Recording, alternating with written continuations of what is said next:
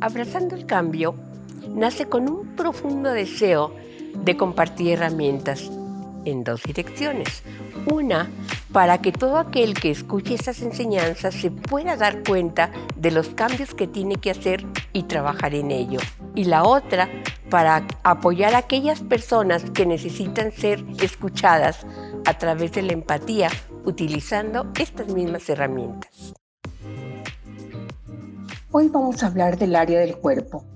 Nuestro crecimiento tiene que ser integral y el cuerpo también es importante.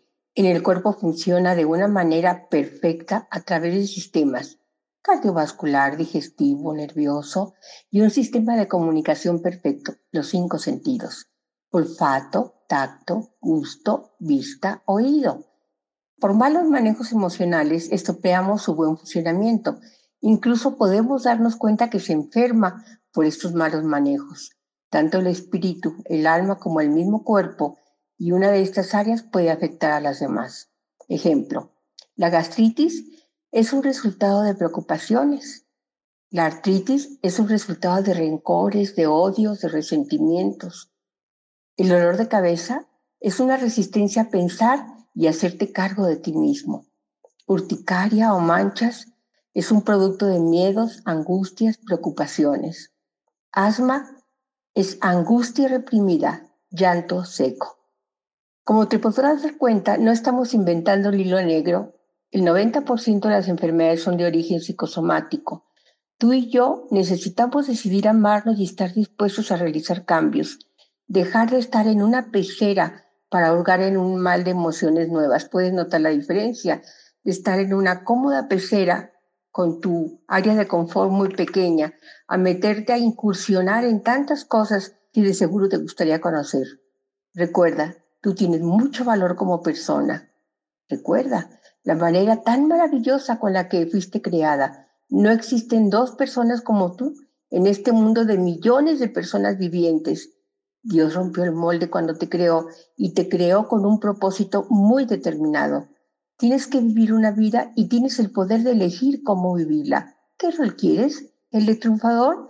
pues acepta el reto, aunque tengas que romper todos tus esquemas y empieza a vivir como un triunfador. Ahora vamos a hablar algo sobre la actitud. Como les dije en la enseñanza pasada, la actitud es un resultado de mil conquistas sobre mí mismo. Y esto básicamente es postura del cuerpo y disposición del ánimo. No subestimes el poder de tu actitud, es el ser avanzado de nuestro verdadero yo. Sus raíces son internas, pero el fruto es externo es nuestro mejor amigo o nuestro peor enemigo. Es más sincero y más constante que nuestras palabras. Su apariencia se basa en experiencias del pasado. Hace que los demás se nos acerquen o se nos, o se nos alejen. Tú no estás satisfecho hasta que se expresa. Es el bibliotecario de nuestro pasado, el orador de nuestro presente y el profeta de nuestro futuro. Estas palabras las dijo John Maswell. Muchas personas han afirmado que las actitudes son más importantes que los hechos y las investigaciones establecen que cerca de 85% de las razones para conseguir empleos y escalar posiciones o socializar tienen que ver con nuestras actitudes.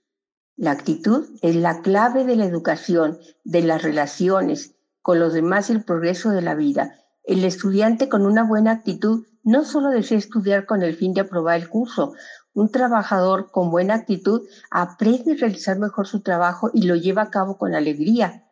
El cónyuge con una buena actitud maneja las situaciones difíciles de una manera más eficaz y mejoran sustancialmente las relaciones. El médico con buena actitud lleva todas las de ganar al cuidar a sus pacientes. Cuando todo lo demás es igual o se presenta alguna duda, el entrenador siempre escogerá al atleta con mejor actitud. Asimismo, actúa el empleador o el que busca un compañero o moraleja. Desarrolla una actitud victoriosa.